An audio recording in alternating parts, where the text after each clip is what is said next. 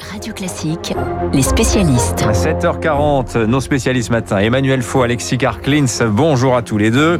Bonjour Dimitri. Emmanuel, je commence avec vous. Retour sur ce qui est de l'information de la nuit. Accord de cesser le feu au Proche-Orient. Au Proche-Orient. Les armes se sont tues entre Israël et la bande de Gaza. À qui doit-on, Emmanuel, cet arrêt des violences? Bah écoutez Dimitri, comme toujours dans ces cas-là, euh, plusieurs pays sont à la manœuvre euh, ensemble, mais on peut dire que cette fois-ci c'est l'Égypte qui a conduit la médiation entre le gouvernement israélien et les islamistes du Hamas, et aussi le djihad islamique qui est très actif dans la bande de Gaza.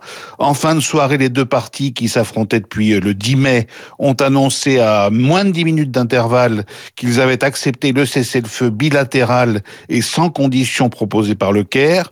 Sans conditions, c'est important parce que c'est ce qui a permis que la trêve soit effective en quelques heures, plus le fait que, selon la Croix-Rouge, la population de Gaza avait un besoin urgent de répit après ces dix jours de bombardement qui ont fait, je le rappelle, 230 morts côté palestinien, dont une soixantaine d'enfants et 12 côté israélien, puisque beaucoup de roquettes ont été arrêtées par le dôme de fer. Alors cette trêve, il faut bien dire, elle est très fragile, car rien n'est réglé sur le fond. Les Égyptiens vont veiller au respect du cessez-le-feu avec deux délégations qu'ils envoient à la fois à Tel Aviv et à Gaza.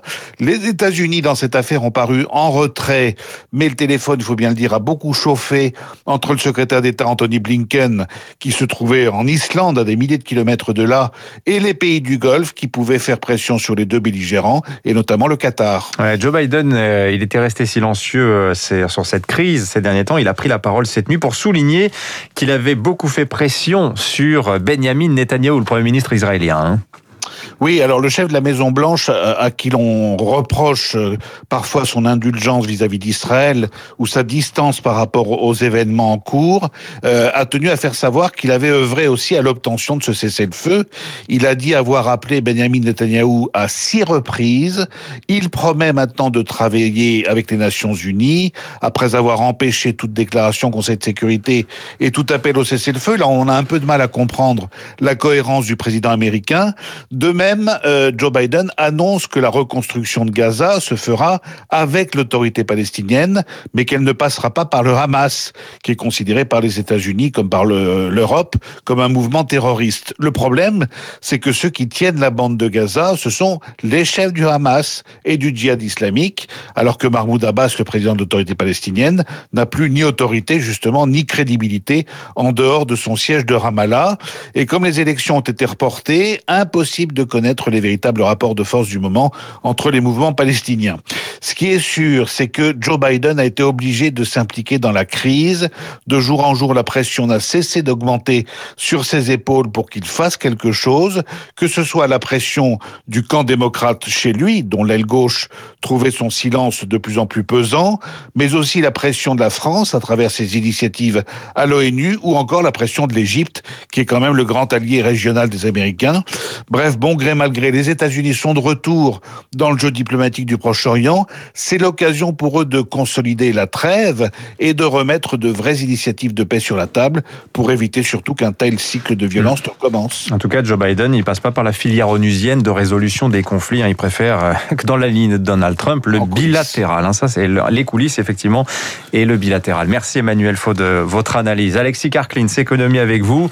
On va se faire un petit peu mal là quand même, hein, parce que vous avez, on va parler de la Suisse, son chocolat, ses banques, son industrie aussi. Depuis des années, l'Union européenne a négocié un accord pour accroître les échanges avec la Suisse. Euh, cet accord, c'est très compliqué, on va peut-être pas rentrer dedans, mais on peut tirer quand même quelques leçons euh, de la réussite incroyable de l'industrie suisse, Alexis. En chiffres, ça donne quoi? C'est vrai. Alors d'abord quelques chiffres sur l'économie suisse qui, qui doit beaucoup à son industrie, contrairement à ce que on pense parfois. Euh, voilà un pays de 8 millions et demi d'habitants, c'est-à-dire en gros l'équivalent de la région Auvergne-Rhône-Alpes, hein, pour se donner une idée démographique. Un pays, comme on le sait, territoire montagneux, euh, sans accès à la mer, pas de matières premières, euh, pas d'énergie fossile, quatre langues officielles. Donc, a priori, un pays qui n'est pas vraiment favorisé euh, par la géographie, c'est pour la beauté de ses paysages.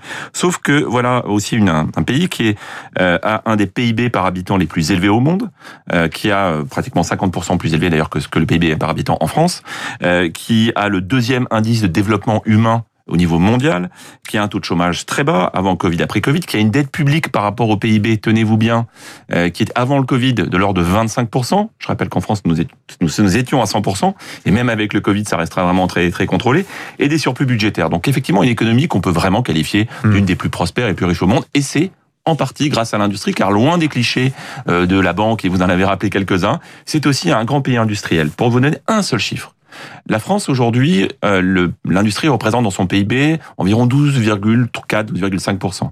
En Suisse, c'est plus de 20%. Donc ça reste un vrai pays industriel.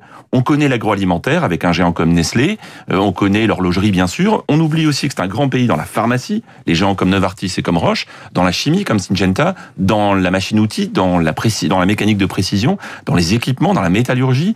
Et ce qui est très intéressant, c'est que ça va même au-delà de ces géants, c'est surtout, et ça rappelle presque le bas de württemberg vous savez, ou la Bavière, donc dans le sud de l'Allemagne, ou le nord de l'Italie, c'est un tissu de PME hyper performantes, très très bien positionné sur le marché et voilà qui réussissent remarquablement. Oui, pays libéral aussi, peu interventionniste, qui accorde peu de subventions. On travaille aussi plus qu'en France, on a on a moins de vacances, mais on vit plus longtemps aussi. Enfin, c'est ça aussi le modèle suisse. Hein. le modèle suisse et notamment la réussite industrielle, elle est liée à trois trois éléments principaux.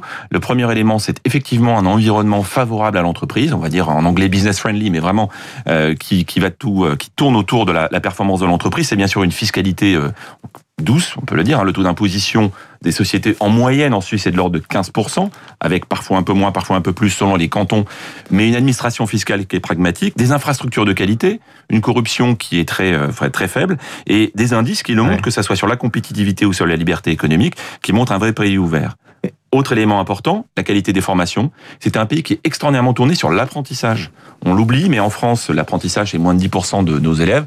En Suisse, c'est presque plus de 60%. C'est la France dont vous rêvez finalement. Cette ça, Suisse. ça ressemble à un pays très ordolibéral. Et puis le Made in Switzerland, et je crois que ça c'était aussi une leçon euh, qu'il faut qu'on ait en tête, et l'Allemagne l'applique en partie d'ailleurs, c'est le positionnement sur la valeur ajoutée. C'est-à-dire que l'image de la fabrication suisse est bonne dans le monde entier. C'était aussi un défi pour le futur, hein, mais c'est un élément de différenciation. Et la Suisse a réussi à sortir de la compétitivité prix pour aller sur la compétitivité qualité et ça se voit dans les performances industrielles. Alexis Karklins, euh, vous l'avez dit, ça reste une petite économie quand même. La Suisse, c'est 700 milliards de, PIB, hein. c'est quand même euh, pratiquement quatre fois moins que la France. Mais c'est une économie aussi qui est très ouverte. Mais est-ce qu'elle a, elle a vraiment le choix? Parce qu'avec un petit marché, 8 millions et demi de consommateurs, c'est un peu comme les Pays-Bas. Ils sont condamnés à exporter les Suisses. C'est vrai, et ça se voit là aussi dans les classements. Vous avez un classement qui s'appelle le classement de l'indice de mondialisation, c'est-à-dire justement l'ouverture euh, au monde. La Suisse est numéro un mondial et les Pays-Bas sont numéro 2 ou numéro 3. C'est évidemment une condition nécessaire. L'enrichissement ne peut pas venir de la demande intérieure, il doit venir en partie de la demande extérieure. Mais ce qui est très intéressant, c'est que ça n'est pas le seul petit pays au monde. Il y a beaucoup de petits pays, entre guillemets, euh, quand on a moins de 10 millions d'habitants.